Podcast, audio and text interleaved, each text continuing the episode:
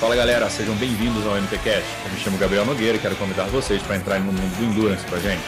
O MTCast está disponível em todas as plataformas de podcast e no canal do YouTube do Mundo Trio.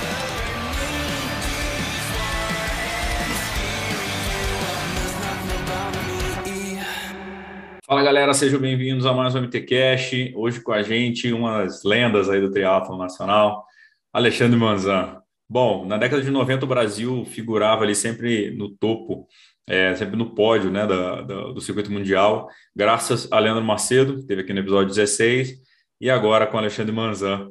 É, o Manzan foi vice-campeão mundial, ganhou várias etapas da ITU, foi um dos caras que brigou muito para que não, não houvesse o vácuo na ITU. É, enfim, foi um fator até que o desmotivou bastante, apesar de ter tido bons resultados mesmo com o vácuo. Então a gente foi conhecer um pouco mais do Manzan, o que o motivava, o que o desmotivava, a migração dele depois para o Xterra também, para o Triathlon Off-Road, o Trail Run, corrida de aventura, enfim. Mais um episódio muito especial, montando mais um pouco da quebra, do quebra-cabeça, que é a história do nosso esporte, valorizando sempre quem chegou antes da gente e pavimentou todo esse caminho para que o triatlon chegasse onde chegou. Então, mais um episódio muito especial, espero que vocês curtam. Fala galera, sejam bem-vindos a mais um MTCast. Hoje com a gente, Alexandre Manzan. Fala Manzan, beleza, cara? Bom dia, tudo bem? Beleza, cara. Prazer ter você aqui. Contar Obrigado, um prazer é meu. As lendas do triatlon aí. Uhum. Bom, galera, antes da gente começar aqui o papo com o Manzan, a gente já estava, devia ter já começado a gravar desde que a gente começou a falar, que já teve muito assunto bom aí antes. É, vamos falar do nosso patrocinador, né? Vocês já sabem, a Copa Esporte está com a gente aí há duas semanas, três semanas, então tem lá quem seu bretelha, sua camisa de ciclismo, seu short corrida, tudo lá na Copa Esporte, tem 10% de desconto com o cupom Mundo Tri. A gente vai deixar aqui o código para vocês é, no, na descrição do canal e também é, no, no QR Code, que tiver assistido a gente pelo YouTube. Então aproveitem lá o desconto de 10% é, na Copa Esportes. E também, quem está assistindo a gente, dá aquele like, segue nosso canal, ativa o sininho, para vocês já saberem todas as novidades aí do Mundo Tri que a gente está trazendo. Bom, vamos para a entrevista, vamos para o papo. E aí, cara, como é que tá essa sua vida aí? De... Você estava viajando agora, né? A gente estava falando, você estava mais uma aventura do Manzão ou não? É, eu, na verdade, eu entre as viagens eu fico em casa, entendeu? eu sou bem ativo, assim, eu gosto bastante de viajar. É, apesar de que a pandemia atrapalhou bastante, né? Quem gosta de sair de casa, eu sou totalmente outdoor e, e, realmente me atrapalhou muito. Mas ainda assim, morando em Brasília, a gente ainda tem uma, uma, uma vantagem em relação a isso. A gente sai de casa já é praticamente uma área verde, né? E bem, eu tava, né? Fiz uma, uma viagem há pouco tempo para uma, uma expedição de bike, né? Um bikepacking que a gente chama uhum. onde você leva toda a sua autonomia na bike, percorrendo um percurso variado aí, e geralmente de mountain bike eu faço isso. Eu fui para o norte de Minas, a gente foi explorar um pouco a Serra, da, Serra do Espinhaço, ali, o norte da Serra do Espinhaço, a região muito bonita, muito acidentada e muito quente, por sinal. foi bem legal. Você já, aqui no Brasil, você já andou nesses, nesse, nessas roubadas todas aí de ah, já fiz bastante coisa, Gabriel. Já dei uma rodada legal, assim. Eu, inclusive, na, na época do triatlo mesmo, eu sempre fui curioso pra caramba e é, volta e meia, no meio de, um, de uma prova e outra, eu explorava algum canto aqui, ou com um canto fora do mundo, ou com outra atividade. Não era muito bem visto pelos patrocinadores isso não, mas eu gostava muito. Né? Completava o meu treino. E... É, foi engraçado que eu estou fazendo a pesquisa da pauta, né? Fui jogar e apareceu de repente lá Alexandre Manzano, Jô Soares. Eu falei, caramba, bicho, esse aí furou a bolha, né? Do, do é. triato. Pois é, fui lá conversar com o Gordinho. E a, e a entrevista está disponível ainda, cara. Eu consegui assistir ah. inteira. Foi, é no, foi legal. no Globoplay, né? Uma coisa assim. É, no, no Globoplay. E aí ele Sim. mostrando lá, contando um pouco da, da, do teu acidente, depois a gente até volta um pouco nisso. Mas aí depois a próxima foto tá você voando de. De, de asa. De asa. Não, isso aqui é meu hobby. Enquanto é. o Jô Soares com os olhos regalava, o cara é doido. É, é verdade. Já não bastava o triatlo. Tudo um pouco. O, sempre foi mais inquieto, né, cara? Nunca. Desculpa, não te ouvi. Você sempre foi mais inquieto aí nessa. Ah, sempre fui, cara. Eu sempre tive essa, essa inquietude, né? curiosidade.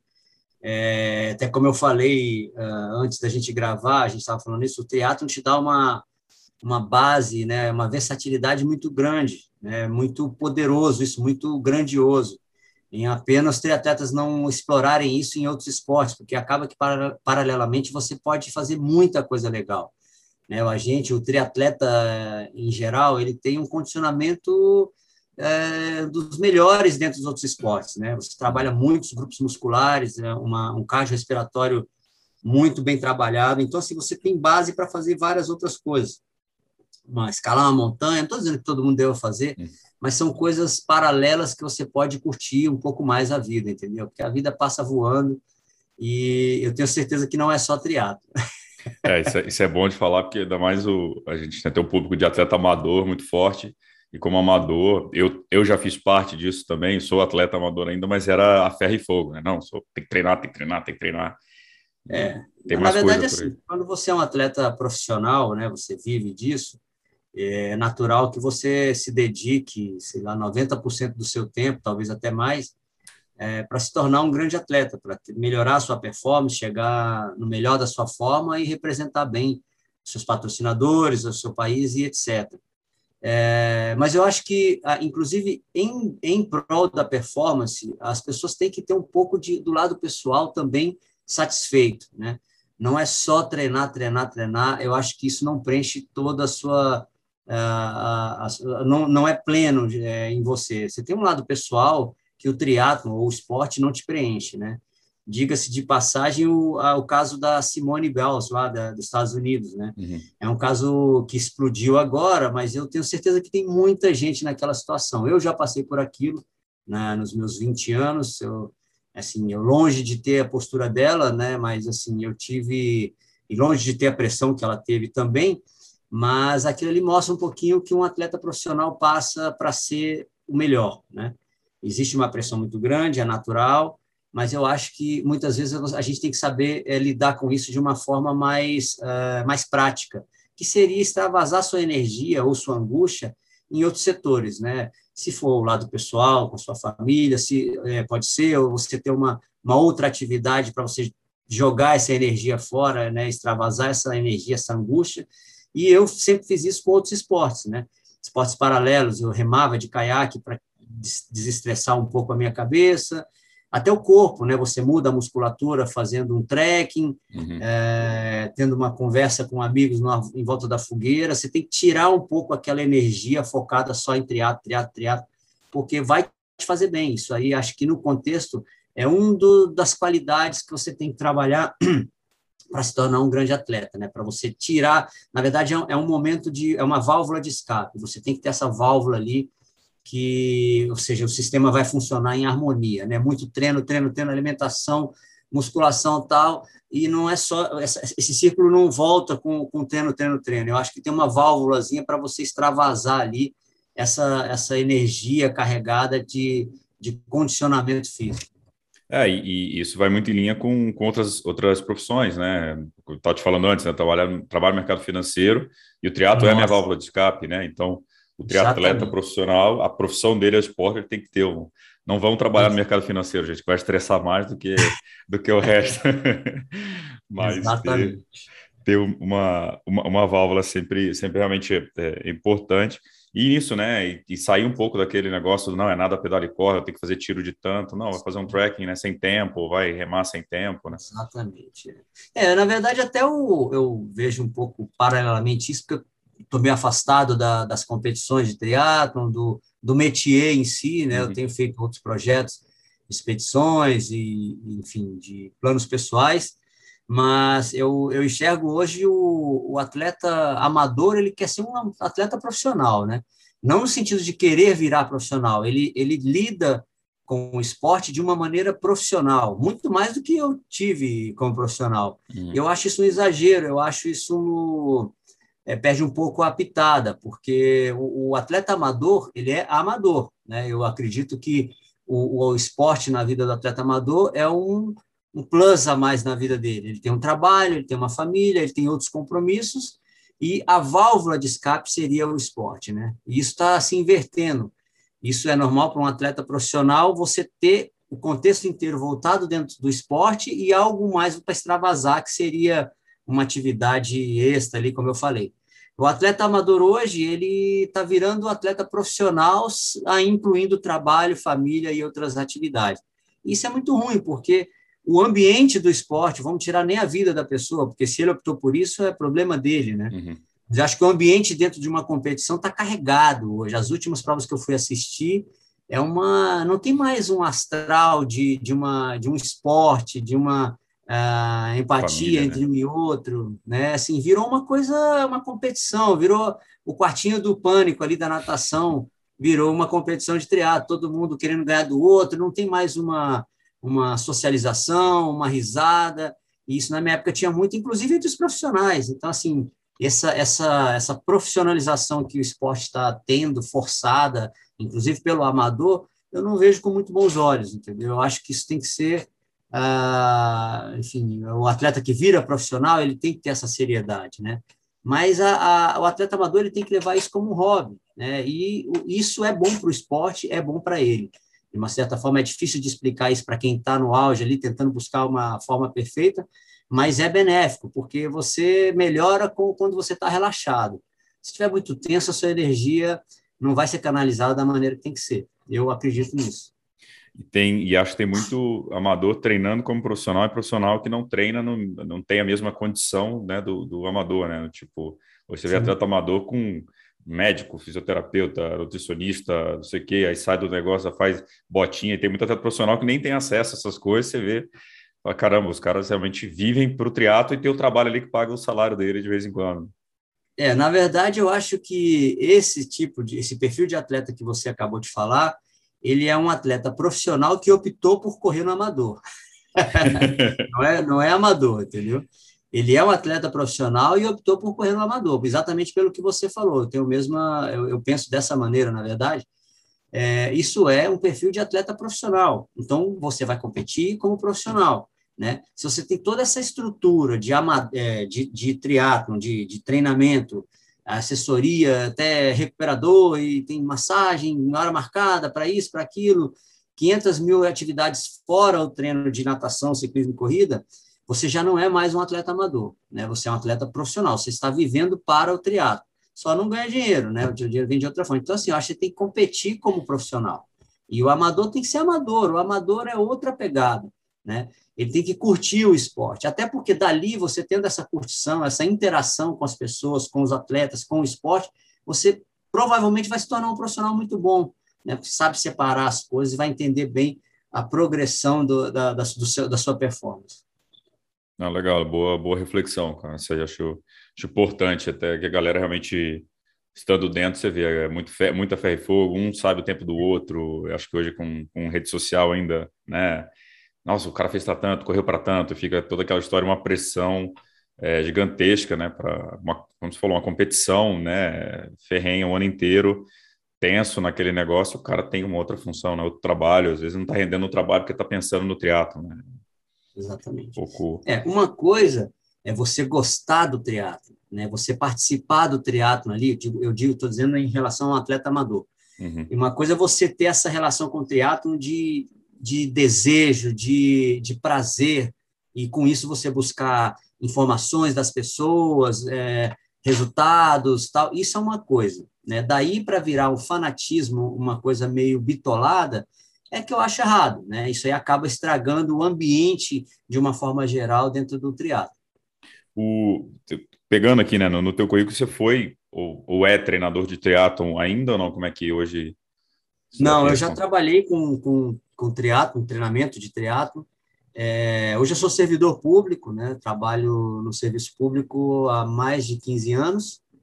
E no início, antes disso, né? Logo após eu quase encerrar minha carreira de triatleta profissional, eu, bem, tendo em vista as dificuldades de patrocínio ali, já no final, de você ficar naquela canseira de renovar um contrato, de você não saber é ter aquela vida imprevisível de atleta profissional, é, o que eu acho que no Brasil se torna um pouco mais difícil do que o normal. uh, eu simplesmente decidi, né? Ah, vou ter, preciso ter alguma coisa mais certa aqui para uhum. pagar minhas contas. E aí eu comecei a dar treinos de, de triatlon, de corrida de aventura. Uh, eu usava, inclusive, muito a, a, corrida em trilha como forma de treinamento para triatletas e sempre vi, isso, vi nisso um resultado excelente. Mas, voltando ao assunto, eu dei treino por pouco tempo, porque uhum. Eu entendi que naquela época, isso foi 1900, e, não, 2000, começo dos anos 2000, mais ou menos, 2002 ali, eu ainda não, o, o, esporte, a assessoria esportiva ainda não tinha esse respeito e esse valor que tem hoje, né? Uhum. Hoje em dia, cara, se você quiser trabalhar com isso sério, você vai trabalhar muito, mas você vai ter uma, uma um volume de, de, de, inscritos ali, de, de clientes muito grande, né? É, mas uh, na, nessa época não era assim. Então eu senti uma dificuldade muito grande de ter uma coisa estável, que era o que eu realmente queria. E aí eu resolvi estudar para concurso, hoje eu estou ali na, no serviço público e, e, abandonei um pouco os treinamentos. Uma coisa que me desmotivava também em relação a treinamento é assim, eu, te, eu sou muito dedicado em tudo uhum. que eu uhum. faço, eu, te, eu, eu jogo minha energia 97% dentro do que eu gosto de fazer. E uma vez que eu caí ali para estudar tal, foi assim, foi, foi rápido, né, inclusive. Mas voltando ao assunto do treinamento, eu gastava energia com aquilo ali. Eu fazia um treinamento elaboradíssimo, entendeu? Uhum. Pegava os horários livres da pessoa e tentava imaginar vários treinos no local do trabalho da pessoa. Ah, eu tenho pouco tempo, ah, então você vai fazer isso, você sai daqui, vai ali no parque, tem uma entrada ali perto do teu trabalho. Enfim, eu gastava energia com isso. Chegava no final do mês, a gente ia sentar para conversar, como havia sido a planilha e tal. Muitos, ah, não, acabou que eu não fiz, ah, acabei que eu não pude.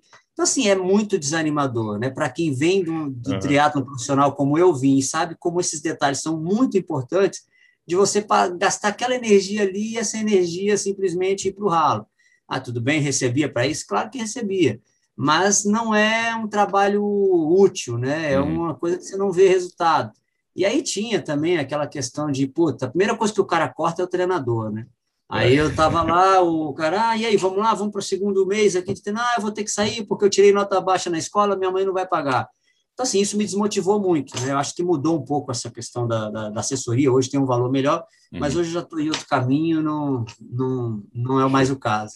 É, não, que, você, que a gente estava falando, né, questão de gadget, essas coisas, fala, imagina a Manzão hoje, chega os caras, falam, não, mas meu training Pix, não sei o quê, Manzão, não, lá que isso aqui vai correr na trilha, os caras vão ficar doidos com você, né?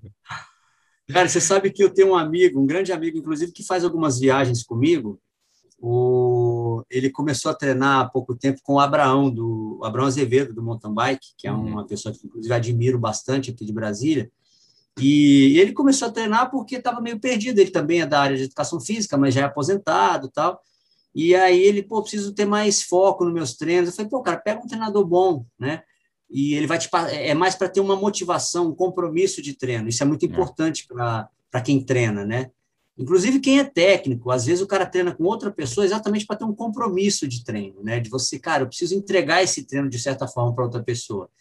E quando você se treina, é um, essa é a grande desvantagem. Você acaba fazendo a hora que você quer, do jeito que você quer, e acaba diminuindo muito do ideal. Mas voltando ao assunto do, do meu colega, ele foi treinar com o Abraão, e o Abraão é totalmente high-tech, gadget puro. Ele treina, ele tem o treinamento dele na plataforma, é no Training Peaks, e são 500 mil variáveis, né, cara? E aí eu, eu acompanho isso por conta do, do meu amigo, que agora, ele era meio old school também, como eu, mas começou a se empolgar com os treinos do, do Abraão, e, cara, o cara fica só, é, é, é ver o, o, o, GPS, marca tudo, passa para a plataforma, o, o, o, treinador avalia e fala sua zona de estresse, não sei o que lá. Cara, é muito, muito, assim, eu acho interessante, claro, assim, o parâmetro ficou muito mais fiel, muito mais legal. O cara anota a musculação, anota a natação, anota tudo. É, que hora que subiu, que hora que o coração tá.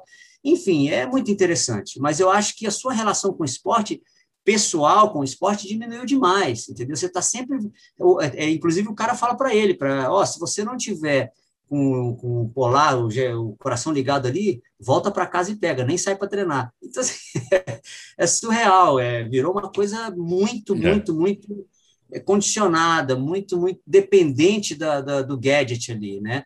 Eu, eu, assim, olho isso com uma, né, eu vejo o lado bom disso, de você ter um, um aproveitamento muito melhor do seu treino, sem dúvida, mas a sua relação com o esporte ficou muito mecânica, muito virtual, né? E eu acho, eu não gosto muito disso, isso é pessoal, né? Eu, eu gosto de ter essa relação mais íntima. A minha relação com intensidade é totalmente percepção de esforço, eu não uso nada, né? E até para saber, nem saber, para nem saber o, o, o, se assim, se eu estou num dia ruim e tal, se a cabeça tá boa, vamos torcer o cabo, né? Então é melhor, eu prefiro assim, né? Uhum. Uma coisa pessoal. E na minha época, na minha época de treinador, eu sempre passei isso também. Era realmente percepção de esforço. E eu acredito assim, você, eu, eu vejo isso muito nas viagens, nas expedições que eu faço de caiaque, de, de mountain bike. É, você ter essa percepção de esforço bem afiada, bem afinada pela experiência, pelo treinamento, você consegue tirar mais de você mesmo, entendeu? Porque assim, você entra numa prova, vamos uma prova de 100 quilômetros de, de ciclismo aí, cheio de montanhas. É, o interessante é você saber a intensidade que você está, o tanto de hidratação que você está tendo, e, e o tanto o, a, o nível de esforço que você está in, botando nos pedais ali em relação aos seus adversários, ao, ao, à altimetria do percurso, e trabalhar isso internamente. Porque você entregar isso para uma maquininha que está dizendo diminui a potência, aumenta a é. Eu não gosto. Né? É uma, a minha relação com o esporte é diferente, ela é mais natural, ela é mais íntima. E hoje não tem como falar que isso aí melhora muito a performance, melhora, mas é ponto de vistas. É, que você falou, né? Otimiza muito a questão de treino, você ter algumas métricas, mas é, se, se eu levar isso a ferro e fogo na prova, você nunca vai ser um, um campeão é, mundial e ser um atleta profissional, não vai ser campeão se ele não, às vezes, jogar o gadget fora e arriscar uma coisa que. Fala, não, não, a potência está falando que eu não posso. Está ali o título mundial na tua frente, você vai ficar olhando isso aqui ou você vai tentar. Né, Exato. Exatamente. Eu, eu não, eu não, não faço parte da geração dos gadgets, né? Uhum. Eu sou mais old school mesmo. E meus resultados expressivos no triatlo foram todos conquistados sem isso, nem existia. Eu tenho várias histórias, inclusive, que conto em palestras, em rodas de amigos, que são histórias incríveis de, de superação e de, é, de conversas internas, né? De, de você entender que, assim, cara, o corpo não dita tudo aqui, que dita é a cabeça. Então, assim, imagina se você tem um equipamento dizendo que o seu corpo está apto até aqui, mas sua cabeça quer lá. É, é o que você acabou de falar, você vai acabar perdendo grandes oportunidades. Né? Eu não sei se a, a, geração nova aprendeu a lidar com isso de maneira diferente, a gente pode estar falando uma grande besteira aqui, uhum. mas pode até ser que a, a, essa geração que usa esses equipamentos tenha isso já consciente dentro de si mesmo, dentro das suas, de seus treinamentos e provas, que aquilo ali é um recurso, né? e que você pode usar de, aquilo ali para o seu benefício e mais o seu lado é, mental aí para completar. Não sei, né? Vai saber. É. Não me interessa. Bom, então vamos falar um pouquinho do teu período aí, para a galera que está tá, tá, no podcast, fala, mas quem é, esse, quem é esse tal de Manzan aí? Quem é esse cara? O que, que esse cara sabe do triatlo, né? Bom, você é da geração ali da década de 90, que talvez, acho que a década de 80 foi o Rio de Janeiro, né, Niterói ali, que teve a grande safra ali do, de monstros ali. É, uhum. E depois Brasília, que, puta, né, particularmente, também, né, eu te falei, sou de Brasília, né, sou, o coração é, manda, né, bate uhum. mais forte, mas que era uma safra espetacular numa cidade diferenciada na época, né? Sim, Momento diferenciado. Verdade. É, Brasília realmente tinha, tinha, tinha atletas concorrentes nossos que falavam que a gente já já tinha um, um doping natural que era morar em Brasília. Facilitava muito. É, quem hoje Brasília, acho que quem, quem, vai acompanhar, quem não é de Brasília, acaba acompanhando mais. Quem seguir talvez o Vinícius Canhedo vai ver ele pedalando, treinando por Brasília, para ter uma ideia do que é Brasília, né? Mas é, imagino, hoje já tem muito, tem muito carro, imagino na década de 90 era muito mais tranquilo, né? É, já foi bem melhor, já foi muito legal, assim. Não que não seja, a gente ainda hum. tem uma qualidade de vida muito interessante aqui, mas era surreal, não dava, não dá nem para explicar como isso aqui era. Se eu te falar que eu saía, é até, até vergonhoso falar, mas eu saía de sunga meio-dia para treinar, pegava o, a Avenida Central de Brasília, dava uma volta pelo Distrito Federal inteiro e voltava. Isso sem risco muito de acidente, assalto nem pensar né? Então, assim, era, era realmente surreal. Fora, assim, a altitude, vamos falar de mil metros acima do nível do mar, não é muita coisa, mas te dá alguma coisinha a mais. É, o calor, né, a secura, que aqui a gente tem praticamente seis meses sem chuva, tudo isso facilitava muito o treinamento, isso aí não tem dúvida. É, fica cascudo, legal. né, cara? Não tem jeito, né? Ah, com certeza. E, e quando tem mais atletas fortes, o cenário era muito forte na década de 90, né, de duatlon, triatlon, né? É, a gente teve uma, uma, uma época, foi 1990, é mil, a década de 90, uhum. foi muito rica aqui na, na, no DF, né? A gente realmente virou um polo, porque triatlon era, re, era eixo Rio-São Paulo, né? Uhum. É, praticamente Rio-São Paulo é que tinham grandes atletas e grandes provas, né? Grandes não, porque naquela época não tinha nada grande ainda. Acho que o circuito de o Troféu Brasil estava começando a crescer mesmo. Naquela época, em 90, foi, acho que foi o auge do Troféu Brasil também. Mas uh, esse polo foi quebrado essa, nessa polarização de Rio-São Paulo com o Leandro Macedo aqui em Brasília e na sequência vieram vários outros atletas comigo, uh, a Glaia Menezes, uma pioneira aqui do triatlo também, e aí a gente começou a botar a cara lá embaixo, lá na litoral, e começou a mostrar que o, Brasília tinha um grande celeiro de atletas, né? A gente botou muita gente em categoria no, no, no alto do pódio e realmente foi uma época muito bonita para a cidade. E aí, naturalmente, as provas começaram a crescer aqui, né? A gente tinha prova aqui que era o evento da cidade. Era onde as meninas iam para se encontrar com os meninos, que os pais saíam de casa com o cachorro para ver os, os filhos competirem. É, tinha muita gente que levava até uma churrasqueirinha para fazer uma carne ali durante a prova. Então, assim, era uma, foi uma coisa muito legal, uma coisa artesanal que da qual eu me sinto muito orgulhoso de ter feito parte, entendeu? Era, era diferenciado, realmente, assim, era o triatlon raiz mesmo e o triatlon amigo, uhum. entendeu? Era um triatlo que tinha competição, tanto é que surgiram vários nomes, a gente saiu daqui e foi ser campeão mundial, né? E, mas ainda assim existia um companheirismo, existia uma cumplicidade entre, entre todos. E isso, isso é, é, é, assim, é muito bonito de lembrar. Infelizmente, assim, eu não vi isso na, na última época que eu participei do teatro aqui dentro. É, não sei como está agora, até, até, porque eu não participo mais das provas, né? Eu tenho outros uhum. projetos, mas eu sinto saudade o, ah, o romântico. É um romântico, né? Mas é um. Mas era. Recordar é viver, né? Exato. O Mansur me mandou, cara, uma foto, depois eu até te mando. Acho que era uma foto de uma. Não sei se foi o Mansur ou o Marcelo, acho que foi o Mansur. Não foi o Mansur, que era um triatlo no Rio, e assim, um monte de pessoas seguindo o atleta. É, tipo, tava todo mundo na rua mesmo, assistindo a prova, invadindo, não tinha cavalete, tinha nada e correndo com um monte de gente atrás, assim. Depois eu te mando aquela foto, acho que 90 e pouco, assim, era um negócio muito, muito louco. Mansur, né? Mansur, atleta sub-23, né? É menino, menino novo ainda. Não... Caramba, quanto tempo, hein? Que legal. E, e não para, né, Mansur não para. Né? É, Mansur tá até hoje aí, né, cara? O cara é uma fera mesmo, muito legal. E, e aí, na década de 90, já triado. Qual foi a tua primeira, primeira prova da Night U? Você lembra? É, eu ano, mais ou menos. virei profissional, eu comecei, comecei a fazer teatro em 1990. Foi meu primeiro teatro, 1990 exatamente. E aí ganhei a categoria aqui na cidade, né? Fiquei ali, fui cativado ali pela, pela, pelo esporte, pela dinâmica, e aí comecei a treinar mais sério, enfim, fui crescendo na categoria. Em 94, é, 94 eu virei profissional de fato, né? Aí já comecei a... Desculpa. Saúde comecei a ter patrocínios ali sérios, já começar, comecei a correr o circuito brasileiro e a competir no júnior. Na verdade, em 93 eu já competi júnior no exterior, fui uhum. campeão pan-americano e ganhei uma medalha no campeonato mundial, fui terceiro. 94 eu explodi realmente, aí eu comecei a, a ganhar as provas aqui no Brasil. Eu acho que a primeira vez que eu ganhei do Leandro Macedo, inclusive, foi em 94, 93, eu acho. E aí eu vi que a coisa tinha ficado mais séria, né? E aí como é que foi, cara? Mais... Te interromper nessa, como é que foi assim ganhar do Macedo, que era o cara que. Ah, cara, é, o cara sempre foi uma referência, é. né? Todo mundo viu o Leandro e realmente ele era um atleta acima de qualquer.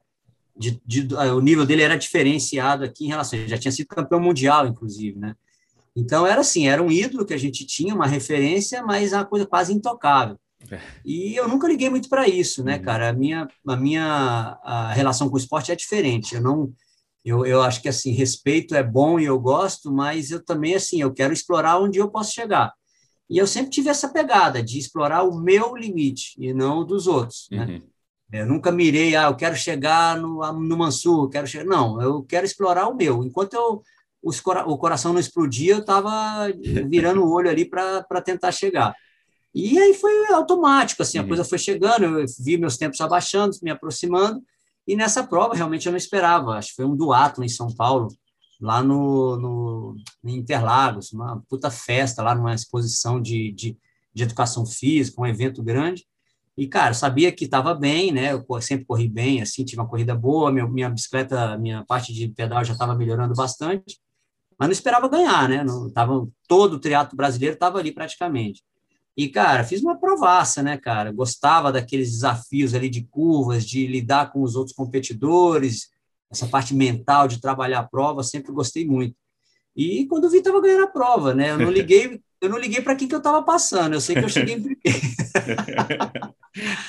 e assim, com todo respeito, né, cara? A gente sempre respeitou muito um ao outro, mas eu tinha uma vontade de me explorar, né? E isso foi acontecendo.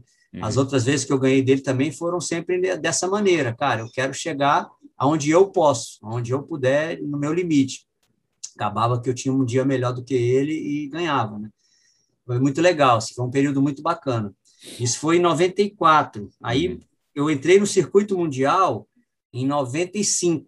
Comecei a fazer algumas provas do circuito mundial em 95 e vi que tinha potencial. Estava ali disputando já o, o, circuito mundial. Já era com vácuo essa época, né? Já estavam fazendo algumas, algumas experimentações ali para o triatlo entrar nas Olimpíadas. E aí, em 96, foi que eu já estava bem, é, bem, enfim, condicionado. É, a gente saiu aqui do Brasil, eu disputava com o Leandro aqui na época, a gente tinha empatado numa prova e fomos competir no Japão, que era a primeira etapa do circuito mundial. Aí, cara, na primeira prova lá, eu, a gente saiu para correr feito louco, no segundo pelotão, eu saí buscando todo mundo e praticamente só não busquei, né, na chegada, fui, fui vice-campeão da prova, só não busquei o Miles Stewart. E aquilo foi, acho que foi a maior surpresa que eu tive no triatlo realmente foi aquele dia, né? Que eu não tinha tido um, um contato tão próximo com o circuito mundial uhum. e de uma hora para outra eu estava meio que me inaugurando ali no, no circuito mundial, chegando em segundo numa prova do circuito. Foi realmente surpreendente para mim. E, inclusive, por uma curiosidade, nessa prova foi o meu melhor tempo nos 10 quilômetros. fiz 30 minutos e 10 segundos na, na, na corrida. 96. E aí, 90... cara. e aí, depois, uma semana depois, ou duas, já tinha outra prova no Japão. E, cara, aí as atenções mudaram, se mudaram, né? Todo mundo, puta. E o Leandro nessa primeira prova foi terceiro. Então, assim, a gente praticamente fechou o pódio ali. E aí todo mundo, puta, como é que pode esses caras correndo esse tanto aí? Na semana seguinte, eu ganhei a prova e o Leandro foi segundo. E aí foi, ferrou, né, cara? Aí todo mundo falou, pô, os caras fudeu, né? Se a gente não começar a correr atrás de correr bem, a gente, esses caras vão ganhar sempre. E de fato o ano foi muito favorável para a gente, né? Eu ganhei outras provas, o, na verdade eu ganhei mais uma prova nesse ano, foi em Ilhéus, que eu ganhei outra etapa do circuito mundial. Uh, e aí a gente terminou nesse ano em primeiro, em, desculpa, em segundo e terceiro do ranking mundial. Eu em segundo, fui vice-campeão e Leandro em terceiro. E, e, na verdade, curiosidade, o ranking final do Circuito Mundial de 96 foi o resultado da primeira prova do Circuito Mundial desse ano, que foi em Shigaki. Hum. Miles Stewart, eu e o Leandro. É, enfim, é, e depois, em 98, eu ganhei uma, uma outra etapa do Circuito Mundial, que foi a última etapa que eu ganhei. Aí foi mais ou menos isso, foi um caminho curto e grosso.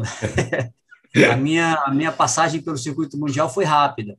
Né? Eu, eu tinha eu tenho essa, esse espírito meio dinâmico, meio nômade. Na época eu era um pouco rebelde, meio sem noção. Eu não explorei o, o tanto que eu poderia ter explorado uh, ser um atleta de nível mundial. Né? Eu acho que eu poderia ter feito bastante coisa uh, se tivesse um pouco mais de, talvez, de sensibilidade ali. Era muito novo também, uhum. né? Enfim, a minha vida foi essa e Não foi muito como. bom. E, e, e, também acho que é, era uma época diferente do esporte, né? Acho que não tinha também tanto. Acho que talvez quando se tornou olímpico que vem toda uma pressão de confederação e tudo, né? Nessa época era é. Era o surf, vai, era, era a molecada ali e tal que estava fazendo uma um barulho e experimentação, né? Assim, tinha alguns padrões de treino, de, de comportamentos, tal, mas a gente se experimentava, né? A gente não tinha muita receita de bolo.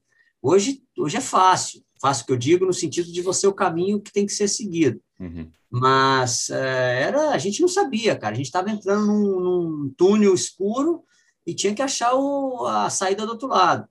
E, e, isso foi, por um lado, foi muito bacana. Eu gosto desses desafios, dessas, dessas incertezas, né? Hoje é um caminho mais fácil de você seguir. E, mas eu tinha que ter tido um pouco mais de apoio emocional, eu acho, né? uma terapia ali, um psicólogo do esporte, que hoje existe bastante, né? Eu era um moleque porra louca, entendeu? Era um garoto que gostava pra caramba de fazer força, mas não tinha muito controle, né? Eu tinha é, potência sem controle. e eu acho que faltou ali uma orientação, um, uma, um técnico com postura mais de paisão para me falar, cara, é, está louco, né? Senta aqui e vamos para cá. E eu não, eu meio que segui a minha cabeça, a cabeça de um adolescente. Eu realmente poderia ter, eu acho que eu poderia ter explorado um pouco mais alguns resultados para o Brasil. Mas, enfim, essa não tem como mudar, né? É. O, e, até que me gerou uma curiosidade, eu estava né, ontem também pesquisando outras coisas, além do Jô Soares, é, e eu ouvi o teu episódio do Endorfina, inclusive mandar aqui um abração para o Michel, Michel Bogler, sempre muito solícito Grande também. Michel figuraça, sempre. Parabéns para ele pelo endorfina, cara. Muito legal o que ele conseguiu fazer ali. Tá voando, endorfina sempre convidados espetaculares e, e me ajuda muito, né? A gente estava brincando até antes de gravar, que eu falei, me poupa de muitas pesquisas, que eu só ligo é lá, verdade. fico ouvindo, só anotando. é, então, mandar um abração para o Michel. E ele fala um pouco, você conta uma história lá que eu achei bem legal, que é da, da em 1998, que foi tua última vitória é, na, na ITU, né, no circuito mundial que você Sim. aceitou um convite na quinta-feira para ir para o Japão, na quinta-feira à noite, para ir para o Japão correr uma prova no domingo.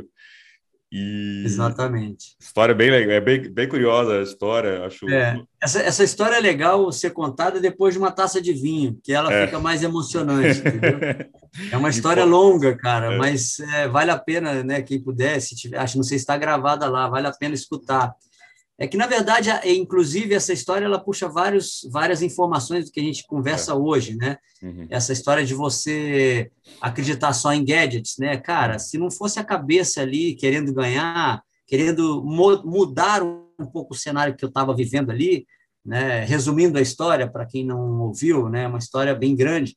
A, a, a, minhas, as minhas, eh, a minha situação era totalmente desfavorável para a prova, né? Ah, eu tive uma passagem que foi ofertada na quinta-feira para competir no Japão no domingo. Imagina, um atleta de nível e disputar uma etapa do, da Copa do Mundo de quinta para o domingo, viajando um fuso de pô, 12 horas. Coisa meio absurda, né? Eu fui com a cara e com a coragem. Falei, cara, quer saber? Se joga, né? Se joga, vai lá, faz o que der e volta para casa. É assim, aquele, aquela, aquela, aquela velha frase, cara, você não tem nada a perder, né? É. E aí, dentro da prova, foi tudo, o início da prova totalmente desfavorável, né, muito ruim, difícil ali, aquela luta para se salvar, saindo mal da água, tentando trabalhar no pedal e com as pernas, com a, sens com a sensação horrível de, de, de cansaço, sabendo assim, tendo consciência de que a prova não era para você em hora nenhuma ali, né? E aí que está a questão de você se conhecer, de você explorar um pouco a sua experiência de treino, né? Não pode confiar em aparelhinhos, em, em computadorzinho, entendeu? A relação com o esporte é pessoal, né? A sua, a sua superação é pessoal, não é computacional. Então, ali dentro dessa prova, cara, eu fui trabalhando a minha situação, cara, vamos lá, tá ruim, mas pode melhorar e fui brigando comigo mesmo ali, tentando entender o que ia acontecendo na prova. Não, agora completa, agora melhora um pouquinho, talvez agora você consiga um pontinho a mais, talvez agora você pegue um pouquinho de dinheiro. Fui trabalhando isso durante a prova, a história é bem bonita de ser contada, mas demora. E o, o, fato é que eu acabei ganhando a prova, entendeu? Eu acabei vencendo, essa foi a última etapa do circuito mundial que eu ganhei. E essa prova eu tenho um orgulho muito grande de, de lembrar, de contar, pelo fato de da situação ser totalmente controversa para mim, não ter a menor chance de ganhar e de ter ganhado a prova do, entendeu, do, dos melhores do mundo ali. Inclusive, o vice-campeão da prova foi o. É, como é que chama o neozelandês, meu Deus do céu? Que foi campeão olímpico, entendeu? Ele, dois anos depois, ele ganhou a Olimpíada dessa prova. Dois anos não, não acho que 2004. Mas, assim, é, é muito. Doherty. muito... Era Doherty? Não, não Hamish Carter. Ah, foi o Hamish Carter. Hamish uhum. Carter foi segundo lugar nessa prova. E, cara, foi muito bom ter, assim, você saber que você tira um coelho da cartola, se quiser, né? Uhum. É, e eu tenho certeza que um aparelhinho da sua bike não faz isso para você. É, eu acho que minha experiência né, com, com, com o esporte é mais ou menos essa. Então, assim, eu acho que a sua relação com o esporte, isso me mostrou bastante, é pessoal. Né? Você tem que ter muita intimidade com o seu corpo e com sua, com sua cabeça. Eu vou deixar para a galera aqui o, o, o, link na descrição do episódio do Endorfina, que é bem legal, ele conta a história inteira, é bem bacana. É, vale a pena que a história é, é divertida, você só pensava no, no, no sushi, né? Ah, vou comer um sushi lá. É. é. bem engraçado. Mas o, o que eu queria puxar do gancho também nessa história é que, como você falou, né? A ITU começou a fazer testes de incluir o vácuo, porque era uma, era uma demanda para que o triatlo entrasse nas Olimpíadas, né? E hum. 98, efetivamente, foi confirmado né, que seria, estaria nos Jogos Olímpicos do ano 2000. Só que aí você estava muito bem posicionado no ranking e aí falaram que chega, é, zerar a pontuação, né? A partir de 98, zerar a pontuação teria que começar do zero e, e te desmotivou, né? Para cacete essa história. E aí você foi nessa prova que você não tinha tantos pontos, não tinha nada, acho, não, não sei se você já tinha corrido, não lembro se você tinha corrido alguma outra prova com ponto ali dentro dessa nova né, janela. Você foi, ganhou a prova, é, e depois mesmo assim você não quis tentar os Jogos Olímpicos, por que, dessa vitória não rolou mais prova, você não quis tentar a vaga? Bom, é, aí a gente volta um pouco naquele, naquele caso da Simone Biles lá, né? Uhum. Cabeça. É, eu, eu, eu, sofri uma pressão muito grande ali, de natural, lógico, né? Os patrocinadores queriam ver um atleta na Olimpíada. E é aí que eu acho que faltou um, um, uma, uma, uma, um apoio emocional ali, um apoio. Porque eu sempre fui muito bicho doido, bicho do mundo mesmo. Eu saí de casa cedo, fui explorar minha vida. Eu comecei a viajar para fazer triatlon sozinho com praticamente 15 anos de idade. E eu gostava disso, né? Isso aí me, me, me formou como ser humano uma pessoa mais forte, mais, mais é, individual, mais é, safo, em, em todos os sentidos. Mas fato é que isso não me deu uma. faltou uma disciplina dentro de casa, no uhum. sentido de, de me botar alguns limites ali e me posicionar em algumas situações pessoais. Essa questão das Olimpíadas, eu acho que foi um grande exemplo para mim, né? Eu acho que eu aprendi muito né? Eu não gosto de ficar sofrendo pelo que aconteceu, mas realmente eu enxergo o que eu perdi uhum. em tendo decidido, né, re, re, de uma maneira rebelde, sair, abandonar a, o plano olímpico ali. Eu estava de saco cheio realmente de, de competir o circuito mundial. É cansativo para caramba, isso independente da sua idade. A pressão é muito grande, você se abdica de muita coisa legal, entendeu? E Fato é que eu era muito novo, né? Eu tinha ali a minha juventude concorrendo com, a, com uma Olimpíada. E isso pesou bastante para mim, né? Tinha 20 anos de idade, né? 24 anos. Cara, 20 e poucos, 20 e é. poucos, 22, eu acho. Eu acho é. que isso aí, né? É. é. difícil, mas não justifica, né? Uhum. Faltou um apoio ou, de repente, enfim, não sei o quê. Mas fato é que você perguntou em relação ao que, que mudou, é, realmente eu tive vários fatores ali que realmente foram muito pesados na, é, é, que foram influentes na minha decisão. A primeira delas foi em 97, quando eu estava. Não, em 96 eu terminei o ranking mundial em segundo lugar. Ou seja, dali para as Olimpíadas faltavam quatro anos, menos de quatro anos, eu estava com um passaporte carimbado para disputar a Olimpíada. Não tinha quem me tirasse. Eu poderia parar de competir e ficar enrolando nas provas que eu estaria lá na largada das Olimpíadas. Uhum. É, o que aconteceu? Em 97, eu decidi fazer uma prova longa e estava treinando para essa prova e eu fui acidentado, eu fui atropelado covardemente por um motorista que não prestou socorro e ali eu fui tive uma lesão gravíssima no tornozelo, eu quase morri e o meu tornozelo esquerdo foi espatifado em vários pedaços. Eu passei por uma série de cirurgias de reconstituição em que foram em que foi colocado em xeque inclusive eu poder correr, né? E isso foi em maio de 97, e três meses depois eu estava competindo, para você ter ideia. Minha vontade era tão grande de retornar a ser o que eu era, né? Eu perdi tudo de um, um segundo para outro, não tinha mais nada. Então, cara, não, eu quero de volta. É a cabeça e de novo eu, mandando, né? Você falou. Exatamente. A minha cabeça era, não, cara, não quero perder isso, não quero perder isso. E realmente eu voltei muito rápido. A minha recuperação foi espetacular. Mas hoje, inclusive, né, só abrindo um pouco aqui, eu tenho uma sequela absurda da, da, dessa cirurgia, eu tenho uma artrose absurda que, diga-se de passagem, num futuro próximo eu preciso parar de correr porque realmente está quase osso no osso. Isso é um detalhe da vida, hum. né? Mas, enfim. Aí o que aconteceu? Eu tive esse acidente, eu parei de competir no circuito mundial durante a minha recuperação, voltei do zero e ia voltar no circuito ali para manter meus pontos para as Olimpíadas. Logo que eu fui voltar, eu acho que foi logo antes, um pouco ali, a ITU decidiu zerar os pontos de todo mundo para ficar, é, confirmou a Olimpíada, a, o triatlo uhum. no calendário olímpico e zerou os pontos de todos os atletas para tornar a disputa mais emocionante. Ou seja, dali todo mundo era igual, quem era campeão e quem era o último, todo mundo estava na mesma vala. Eu achei aquilo um absurdo, né, cara? A gente já vinha acumulando pontos há anos ali, brigando, sofrendo, viajando, e de uma hora para outra eles cortaram os pontos, zeraram para todo mundo brigar pela vaga olímpica. Eu achei aquilo foi realmente desestimulante. Aí eu já estava nesse momento de pós-acidente, com algumas é, com a incerteza de saber que eu ia performar da mesma maneira. Isso foi terrível, foi muito desestimulante para mim. E aí tinha aquela questão da prova longa que eu estava já há muito tempo querendo fazer e tal.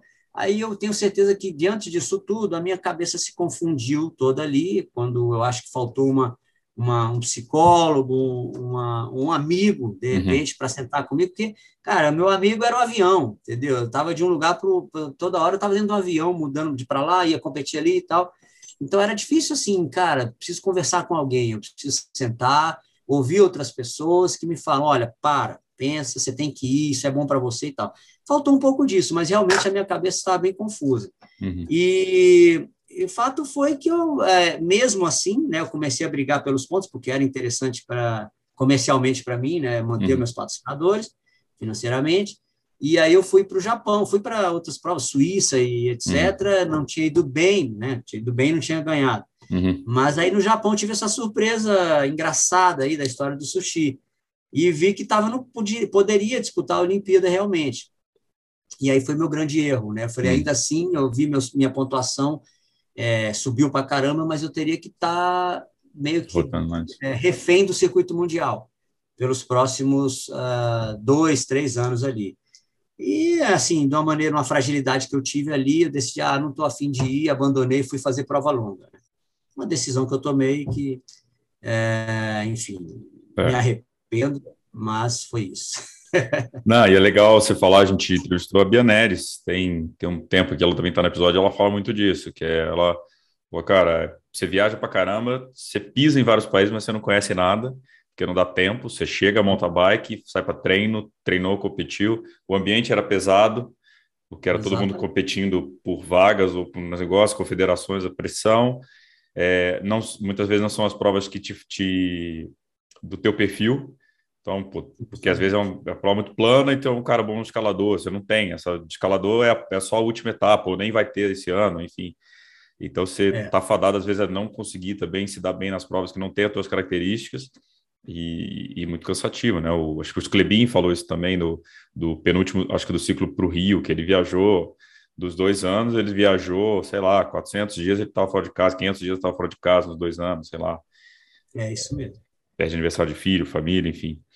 E, bom, e aí você foi para longa, foi engraçado, cara, que pesquisando aqui também teu nome, a, a PTO, né, que é a organização hoje do, né, dos triatletas profissionais, tem o teu uhum. resultado do Ironman Lake Placid lá, na base de dados. É, eu fiz, é, acho que eu fui 15 uma coisa assim. 15 tem aqui tudo. Foi, Tem a base de dados dos caras, tá lá, Alexandre Manzan, Professional Triathlete. de 2001. É, assim, a prova longa eu sempre achei, eu tinha um charme especial, né? A prova longa sempre teve um charme especial, eu acho. Foi o começo de tudo, né? Tem todo uhum. uma, um romantismo envolvendo a, as provas longas. E eu sempre fui apaixonado pelo Ironman, sempre gostei. Mas não foi a minha não foi a minha cereja do bolo assim do, do triatlo. Sempre dei resultados mesmo no, no triatlo olímpico uhum. e no X-Terra, que eu fui muito bem é. também. Agora, o, o Ironman, cara, é, é, é, uma coisa, não tem muito meu perfil, eu acho. Eu fui entender isso depois que eu comecei a treinar.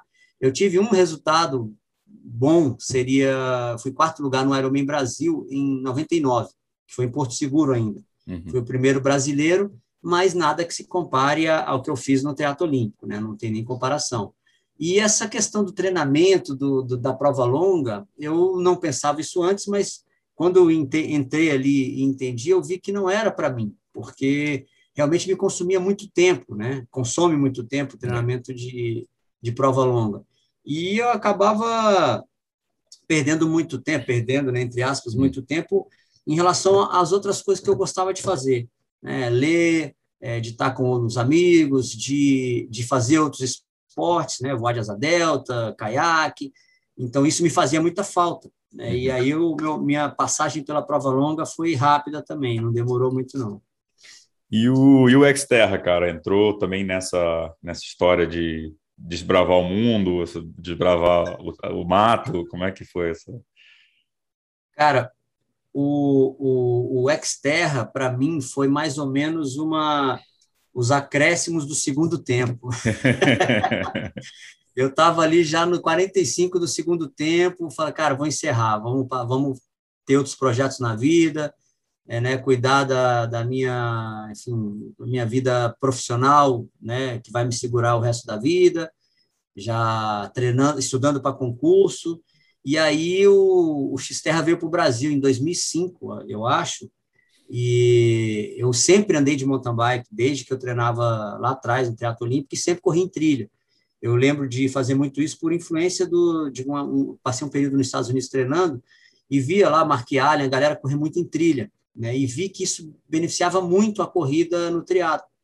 E sempre fiz isso. Então o triatlo veio para o, o Xterra veio para o Brasil em 2005, fui convidado para ir fazer. Eu já tinha tido uma oportunidade de disputar Maui na época do triatlo olímpico, que eu era atleta, tá, acabei não indo. Uhum. E aí veio para o Brasil e falou: ah, vou lá disputar tal. Cara, e foi assim: foi uma, uma luva que encaixou, porque eu, eu, dominava um pouco a técnica de mountain bike, de corrida em trilha, e tinha o gás ali, ainda a brasinha ainda estava acesa do, do, condicionamento do triatlo. Então foi, cara, foi espetacular. Eu comecei, cheguei, já tive um puta resultado, e aí disputei aí uns seis anos de X-Terra, dominando ali a cena do, do X-Terra praticamente nesses seis anos. Aí realmente cansa, né? Chega uma hora que a idade vai chegando, outros planos aparecem. Mas eu acho, eu tenho uma opinião formada, eu em relação a todos os triatlons, os formatos de triatlon, eu acho o Xterra o mais legal, cara. Eu acho ele muito dinâmico, muito porque é, o, o Xterra não exige só condicionamento físico, ele exige técnica, né? O, o triatlo olímpico, você pode pegar qualquer pessoa hoje, começar a treinar, treinar, treinar, treinar, treinar, treinar, ele vai evoluir muito, assim como no Ironman. Você não precisa de ter técnica para pedalar certinho, certinho que eu digo, de, de você completa, você passa é. por, por, todos os percursos que você fechar ali para fazer um Ironman, um, um triatlo olímpico, você vai, qualquer pessoa vai pedalar. O X-Terra não, né? O mountain bike dentro do X-Terra, não é qualquer um que passa, entendeu? Você pode passar empurrando, você pode descer da bike, mas se você quiser ter um resultado bom, você tem que ter técnica para passar rápido e com domínio em todas as situações. Então, é um ingrediente que, que dá um pouquinho mais de prazer e eu acho que de excelência para quem uhum. para o atleta. Que além de você ter um condicionamento bom, além de você ter disciplina, dedicação ali e tal, você tem que ser técnico, entendeu? Se você não tiver técnica, você não vai ser um bom atleta de X-Terra, né, de triatlon cross-country, vamos dizer assim. E tem a imprevisibilidade, né, cara? Porque Sim. tem a terra seca, mas se chover a terra molhada é outra habilidade, né? Outra. É, e tem assim a, o dinamismo também, né? Uhum. Cara, você X-Terra é, é muito difícil porque você está com o pulso praticamente no pulso mais alto e daqui a pouco você despenca ali e você descansa, mas já com o tenso de cair, tal, tal, tal. Isso é, isso é dinâmico, a paisagem muda toda hora, você não sabe o que vai ter depois da curva. Isso torna a prova, né, torna o atleta de X-Terra um pouco mais safo, né? Porque você está pronto, você tem que estar pronto para qualquer situação. Né? Virei aqui, apareceu um buraco, puta, eu tenho que me virar, ou vai cair, ou vai contornar, ou vai pular. E essa imprevisibilidade me agrada demais, né? Eu sempre gostei muito do Xterra. E, e, outra coisa, eu, eu, tive a oportunidade de conversar com o pessoal do, do, do Xterra, conversei até com o Felipe Moleta é, recentemente. É, também acho que a sensação de família, né? Talvez aquele triatlo onde a comunidade esteja mais unida ali, que você falou que tinha no começo, que hoje você não vê mais, né? Verdade. O engraçado porque eu sou da segunda geração do triatlo no Brasil, mais ou menos falando, uhum. eu cheguei em 90, né? Essa essa sensação de família, de, de comunidade do esporte, eu passei em todos os, os, os estágios, todos os triatlos que eu fiz, todos os formatos. No começo, no triatlo tradicional existia, como eu falei, daquelas aqueles eventos aqui em Brasília, em Santos, lá no Troféu Brasil, cara, era uma família brasileira é, que fazia se encontrava para fazer triatlo, era praticamente isso. E a gente se conhecia realmente, a gente chegava lá em Santos, pô, dava um abraço na mãe do Akira, que é de São Paulo, que ia assistir a prova, fazia uma festa. Tinha o pessoal de Curitiba, o pessoal do Sul, o pessoal do Nordeste. Então, cara, a gente era amigos, era meio uma familhona mesmo, que botava para quebrar no dia da prova ali, mas curtia, ia para festas, né, ia beber, ia sentava ali depois, ia para a praia. Então, assim, não se resumia a fazer uma prova em nível forte. Né? Existia um outro relacionamento com o esporte, todos se conheciam praticamente. E realmente, com o tempo, foi mudando, como eu falei, o esporte foi mudando, foi comercializando um pouco, foi perdendo um pouco dessa questão da família ali do triatlo tradicional. Aí eu migrei para o Ironman. Quando eu cheguei no Ironman, era a mesma coisa. Né? Isso aqui no Brasil, ainda existia aquele espírito da família, todo mundo se conhecia, era um núcleo de pessoas muito mais reduzido, logicamente, mas ainda tinha aquela satisfação de, de ter aquele, é, aquela, aquele amparo das, das pessoas que praticavam juntas ali a prova. Todo mundo se ajudava na prova, uhum. era bem legal. E aí, com o tempo, o Ironman foi comercializado demais, perdeu um pouco isso aí. E aí eu pulei para o X-Terra. Cheguei no X-Terra, tinha a mesma família né? O Digão lá, o Moleta, é, o Zaca, cara, uma galera sensacional e que a gente brigava ali, trocava um pau nas provas, mas que eram, éramos amigos, somos amigos até hoje, eu falo com alguns aí na, pelo Instagram, pelo WhatsApp, volta e meia eu tô lá na casa do, do Ivan Albano, encontro o Digão, a gente toma cerveja, já fiquei na casa do Zaca, então são pessoas que viraram irmãos, irmãos uhum. do, do esporte, e que se a gente for fazer uma prova hoje, os caras vão querer me sapecar de qualquer maneira, mas acaba a prova, é, é isso, é uma união muito legal. O Xterra ainda tem, eu já saí do Xterra, não saí porque acabou isso, mas enfim, coincidentemente você falou, mas eu peguei essas fases em todos os formatos de triatlo, graças a Deus. ah, que legal. E até falar para a galera que a gente lançou ontem, a gente está gravando, que de hoje, meu dia, dia 16. Ontem a gente lançou já uma parceria com a Xterra, então quem for escrever em prova da Xterra tem cupom de desconto Mundo Tri, só entrar lá nos destaques do Mundo Tri, tem lá tudo. É, tem 7% de desconto, se eu não me engano. É, aproveitem lá para fazer. Eu sou, eu sou um curioso, cara. Até prometi pro pessoal da Xterra que numa live, então tá, tá público isso que eu quero fazer. Tô doido para fazer. É que eu tenho um cagaço danado de cair de bike e me machucar. eu sou braço. Precisa de técnica. Eu sou braço demais, eu preciso aprender. Triatleta que só anda no asfalto e no rolo, a bike tá até no rolo ali. Então preciso um pouco de tremedeira no, nos braços ali para poder acostumar. É divertido, Mas... você vai gostar. E depois do. Não, tô doido para fazer, cara. Tô bem curioso. Pelo menos ir para um trail run ali para ver, conhecer. Mas eu quero fazer, já tá na lista ali num um Xterra, terminar um triatlo do Xterra para botar no currículo também, que essa. Recomendo. Não, vou fazer com, com a sua, com o seu carinho ainda agora, agora que eu tenho que a chancela, eu tenho que fazer.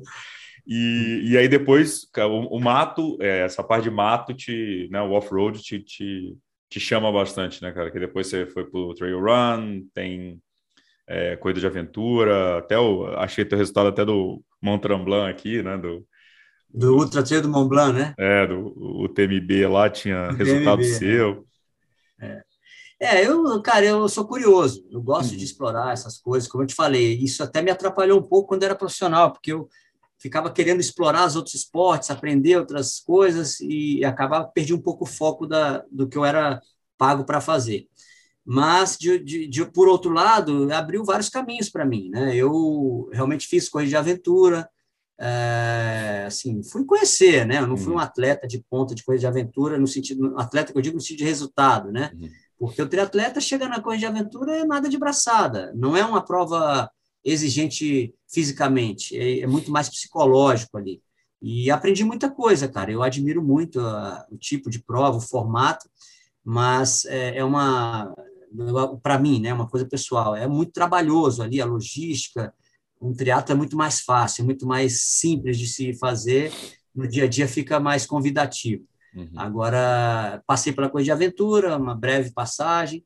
No trail run, é, foi meio que paralelo ao X-Terra, né, faço parte ainda hoje da equipe Kailash, e fiz algumas provas bem legais, várias provas no Brasil, gostava das distâncias ali entre 20 km, e, enfim, aproveitei o que eu pude ali, mas por conta dessa lesão que eu tenho lá do acidente de 97, uhum. eu não posso fazer provas longas em trilha mais, porque eu tenho uma artrose muito extensa já no tornozelo e eu tenho que segurar, assim, tentar segurar a, a progressão dessa lesão para continuar correndo, uhum. porque senão eu tenho que, eu vou ter que parar mesmo de correr. Então é isso, a minha vida no esporte foi essa. Na verdade, assim, eu continuo com outras atividades, né? Logo depois que eu deixei de fazer, que eu saí do X-Terra, um dos motivos de eu sair foi exatamente porque eu queria. É, é muito difícil você se dedicar a, é, e se destacar em várias coisas ao mesmo tempo, né? Você tem que ter foco. E, uhum. como eu até disse antes, eu sou muito determinado. Eu gosto de fazer bem o que eu faço, né? Eu gosto de explorar 100% aquilo é, que me dedico. E aí eu comecei a fazer expedições, né? De bike, caiaque, trekking pelo mundo aí. E isso me cativou, porque, de certa forma, o condicionamento que eu tinha era mais do que favorável para isso, e existia um ingrediente a mais, que era a, a planejamento estratégico de uma expedição, a logística, parte de cabeça para você lidar com o inesperado. É, isso me foi uma, um, outro, um outro braço que se abriu dentro do meu campo de, de, de, de esportes que eu, que, eu, que eu conheci. E é o que eu faço hoje. Hoje eu me dedico mais a essas expedições, Acabei que fiz muitas viagens de bike já, de, sozinho, com amigos, é, viagens de caiaque, eu fiz praticamente todas as ilhas do Brasil, as, as grandes ilhas, né? Ilha do Mel, Ilha Grande, Ilha Bela, é, Floripa, enfim, várias outras. E, e explorei bastantes coisas, né? bastante, per, bastantes per, percursos e etc. E, e, é o que eu gosto de fazer hoje, né? Eu uhum. uso o meu condicionamento para explorar lugares de uma maneira sempre movida à força humana e hoje se tornou um pouco. Uh, eu, tô, eu, tenho levado pessoas para fazer isso. Né? Eu abri um pouco essa minha experiência para levar pessoas a, a, participarem dessas expedições. Então, eu tenho organizado algumas expedições de bikepacking, de trekking. É, fiz há pouco tempo uma expedição de canoa havaiana aqui numa represa aqui próximo, três dias remando. Barra Grande, já fomos também.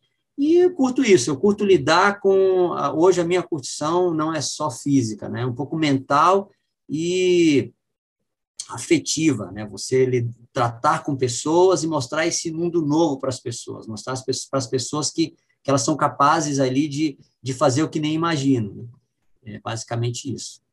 É, tem muito do, do, do que o triatlon ensinou, né, cara? Que é isso, né? As pessoas às vezes acham que não vão conseguir terminar, nossa, distância é impossível, e mostra que, que é capaz, acho que está tá dentro de você isso ainda, né, Gi?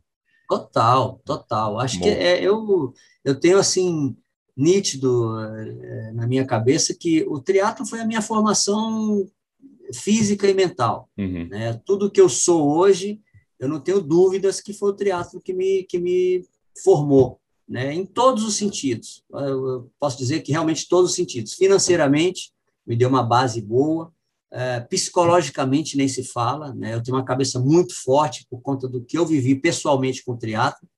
É, fui muito novo, me jogar no mundo sozinho, explorar as coisas sozinho.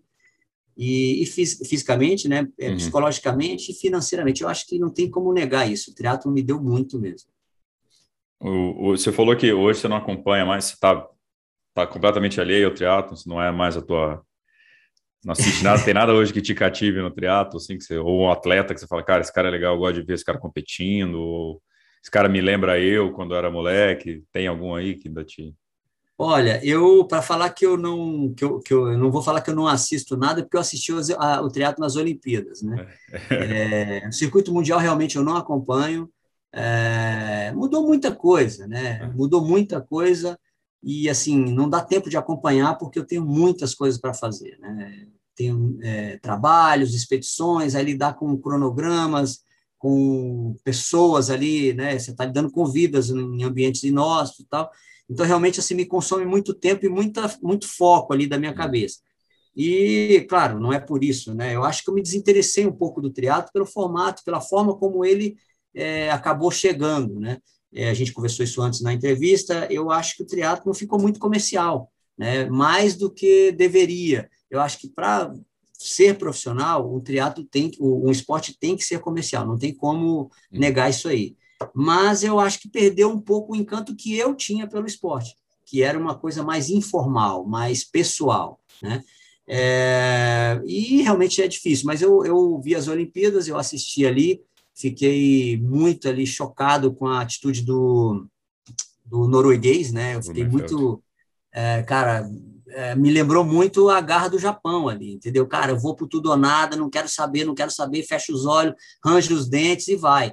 E, cara, saiu, né? Exatamente o que o cara fez ali. O cara deu um tiro muito precoce que eu não acreditei que o cara fosse segurar e foi. Eu achei muito legal. A postura dele é a postura de quem quer uma medalha mesmo, né? Uhum. Então, assim, não acompanho a, a história dele, me parece que... Acho que depois eu assisti o Campeonato Mundial também, que foi na sequência, que ele ganhou. Que então, cara, assim, fiquei impressionado. Agora, estilo de corrida, de personalidade, não, eu não tenho muito, eu não tenho muita uhum. intimidade para dizer, porque eu não acompanho essa galera, entendeu? O que eu vejo, comentários, né, até não é certo dizer, porque se você não está acompanhando 100% de perto, não é justo você opinar, né? É, mas o que eu ouço falar é que mudou muito, né? Que as pessoas uhum. estão muito, é, enfim, muito como, com resultado e aparência a, a prova ali. Não? É? Na verdade, o que eles querem é resultado e aparência. Muito Instagram, muitas fotos. Essa relação com o esporte é outra, né? Não estou dizendo que é certo, é errado, é, é, um, é, um, é, é a, a, dinâmica do esporte se, se, encam, uhum. se encaminhou para isso. Mas uh, eu, eu vou te, vou te é, confidenciar uma coisa interessante aqui que eu penso do, do, do esporte hoje, né? da minha relação com, com o triatlo especificamente. O esporte nunca vai sair da minha vida, né? Eu vou morrer tentando fazer as coisas que eu gosto, é, explorando o meu físico e minha cabeça. Mas o triatlon, para mim, acabou. Né? Eu acho que, assim, é uma passagem que todo atleta é, de nível tem que encerrar, né? Uhum. Porque, assim, eu vejo hoje, com um certo receio, algumas pessoas da minha geração tentando tirar água de pedra ali, né? tentando vender o resultado que fez lá atrás, que foi um puta campeão, e tentar assim provar para as pessoas que foi aquilo. Eu acho assim, a gente não deve nada para ninguém. Entendeu? Uhum. O que você fez está feito, está lá, você viu o meu papel aí de Lake Placid, do Japão, está escrito o meu nome aí. Quem quiser que vá lá e, e, uhum. e, vá atrás dos resultados. Ninguém vai te tirar isso. Mas eu acho que o triatlo evoluiu, as outras pessoas estão tentando aparecer, apesar de que não tiveram resultados expressivos como na nossa geração, mas se acham no, no, no direito de, de serem os né, é, foco de hoje. Uhum. E eu cansei, assim, por um tempo eu ainda tentei me manter evidente, né, como eu vejo esses parceiros da minha geração hoje brigando para aparecer, e eu acho meio que um trabalho sem em vão, na verdade. Uhum. Porque, cara, acabou, né? A sua geração acabou. Veio outra que tomou conta, que botou um perfil diferente para o triatlo, que você tem que aceitar e simplesmente ir embora. Tirando aí as pessoas que dependem do triatlo hoje para viver, né, que eu acho que realmente o cara vai ter que ficar fazendo trabalhinho de, de cachorrinho de circo ali para aparecer, é inevitável, o cara vai ter que fazer isso porque vive disso. Mas uhum. eu tenho uma outra vida paralela, graças a Deus eu, eu enxerguei isso e me desapeguei, entendeu? Uhum. Porque assim, é muito ruim você ter que ficar mostrando quem você é, sendo que as pessoas querem enxergar outra coisa. Né? Eu acho que o triatlo não é mais aquilo que eu fazia. E uhum. simplesmente eu guardo com muito carinho a época que eu fiz, que eu, que eu viajei, que eu, que eu ganhei, né? Mas isso não tem muito valor hoje, eu acho. Eu enxergo dessa maneira, assim, muito valor no sentido de é, foi muito mal aproveitado o que eu fiz, o que o Leandro fez. Eu acho que as pessoas simplesmente não, vamos lá, já passou, agora é outro. Isso, nisso eu acho que teria que ser mais explorado. Cara, é, confederação, cara, nunca me usou para usou, que eu digo usar mesmo, assim, uhum. é, não tentou nem me usar, falei, cara, vai lá dar uma palestra, vai lá falar como foi isso, conta essa história do Japão, nunca. Lamentável, porque assim, eu acho que poderia ajudar muita gente, né, o, o caminho que a gente abriu, né, o é. Galindes fala muito isso, é, a gente abriu um caminho, era, não tinha, só tinha mata, a gente abriu uma roça ali e tal, para a galera passar. Passaram e não fizeram igual. Uhum. E isso poderia ter sido, né, a gente poderia ter sido mais trabalhado ali, de treino, de experiência, de cabeça, de tática, de, de rebeldia, né? A gente poderia ter passado para outras gerações. E já que não quiseram, né, a gente não, eu, eu, eu tenho essa posição, né? Eu não gosto de forçar barras. Uhum. Não é para ser porque não é para ser. É, então, realmente, eu me afastei um pouco do, do triatlo, né, por essas razões, uhum. é, e por não, não me sentir tão confortável no triatlo de hoje. Mas é isso aí, respeito quem está e admiro quem continua brigando pelo esporte. É, e é, é, é, a tua biografia, né, cara? É, fechou Exato. um capítulo, encerrou, vamos, né? Tem outro capítulo. A, a, o livro é longo, né? Não é um livro de É, um até porque, assim, se você está num, num, país de primeiro mundo, né? Você, é, cara, você, você pega o surf, por exemplo, que é uma o skate está se tornando, está indo no mesmo caminho. Uhum. As pessoas são irmãos, entendeu? Os, os concorrentes são irmãos. Mesmo que você tenha uma treta com as pessoas, com o concorrente, cara, você torce pela pessoa. É, isso foi muito claro nas Olimpíadas agora com o skate. O surf é um pouco assim. Né? Uhum. Né? Você vê lá as os grandes lendas ali, Derek Hall lá no Havaí, uh, enfim, outros, Gary Lopes. Slater está sempre torcendo para todo mundo.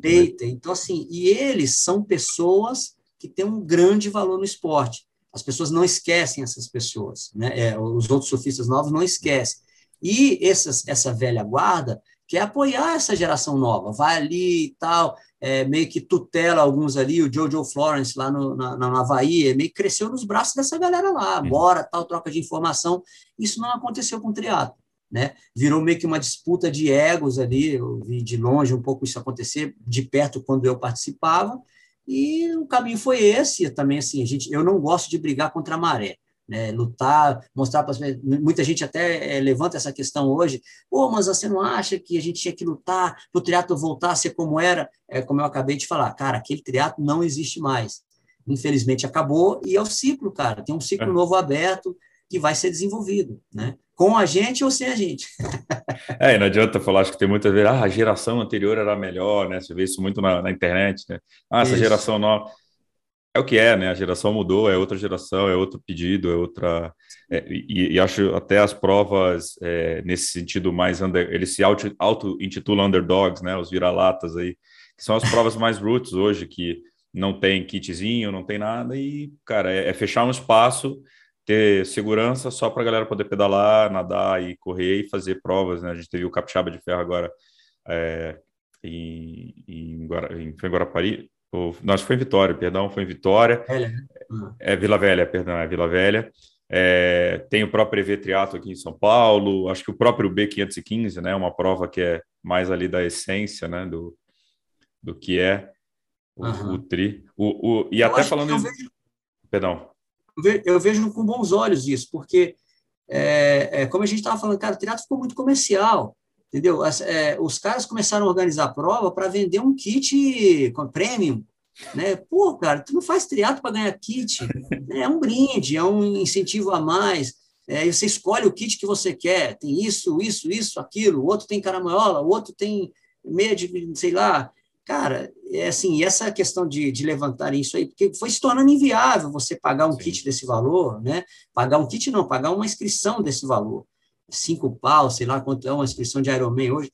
E essa, essa postura da galera fazer uma coisa, um underdog aí, eu acho muito legal. Porque isso mostra que as pessoas querem voltar com a essência, que é o quê? É você fazer o que quer. O triatlo é isso, é ir lá, se, né, se degladiar ali durante a prova e pronto. O kit é uma é. consequência, né? O, o, glamour da prova, a faixinha, o pórtico que sobe e desce e tal. Cara, isso é, é ave de Natal, né? É. O, o triatlo é ali, cara. Nadar, pedalar e correr com segurança, como você falou. Então, olhe com bons olhos isso aí, com certeza. O, o Ribeiro nunca te convenceu, não, a fazer o B, cara? Você tá maluco. Ele já tentou, né, cara? Você tá, já tentou várias vezes. Mas eu, eu não tenho perfil de, de para essa prova, cara. Meu perfil é pau e pedra ali, é rápido, é duas horas, quatro horas de prova. Esse negócio de ficar dias fazendo triatlo não dá muito, não. Chega, né? No dia seguinte, eu quero é, fazer triatlo hoje, para amanhã poder andar de caiaque, no dia seguinte poder. Exato, eu quero estar tá livre, cara. Eu quero fazer força e curtir, né? É um perfil particular. Show, cara. Para encerrar, eu sempre gosto de deixar uma pergunta mais filosófica aqui para o final. É... Qual que é o teu sonho hoje, cara? Cara, eu, meu, eu sou muito feliz, eu, eu, Gabriel. Eu tenho, eu realizei praticamente tudo que eu queria, né? Eu tenho muito foco e determinação para as coisas que eu quero. E eu acho que assim não tem nada hoje numa listinha de desejos pessoais que eu não tenha conquistado. Sou um cara muito simples também. Meus desejos são sempre palpáveis, né? Na, na medida do possível.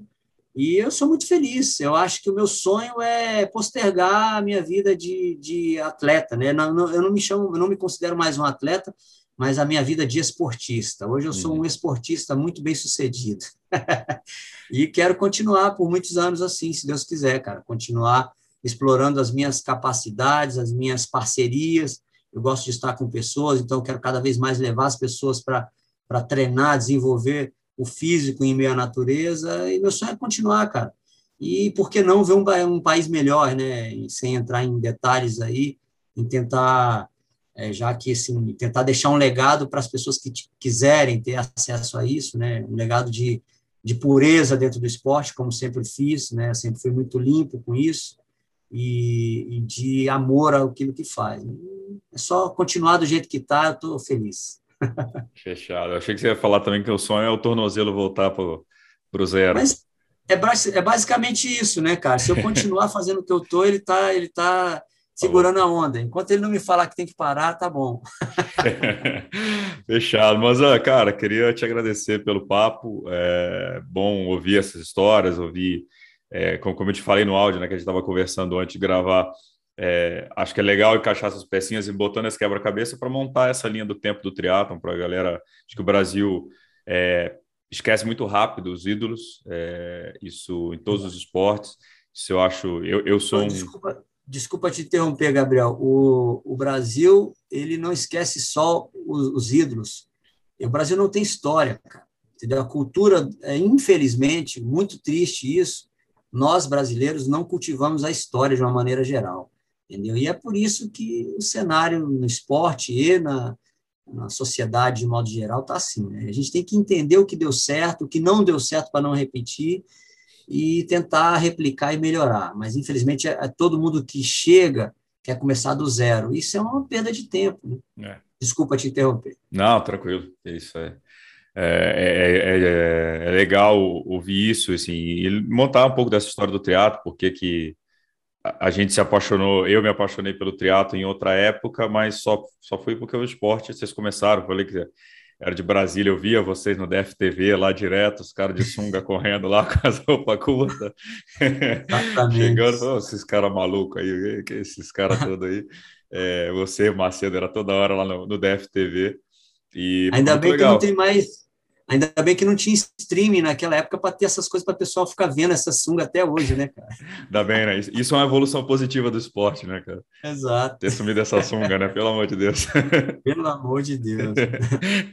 Mas, cara, te agradecer pelo tempo, pelo papo. Enfim, quando quiser Valeu. falar de trail run, de corrida de aventura ou de triatlon também, esteja à vontade aqui. O Mundo Tri sempre aberto. Muito obrigado. E, cara, sempre sucesso aí. E quando eu estiver em Brasília, te dou um toque pra gente ou andar no mato ou tomar uma cerveja também, que eu sou, oh, sem dúvida. desse esporte. Gosto de tudo.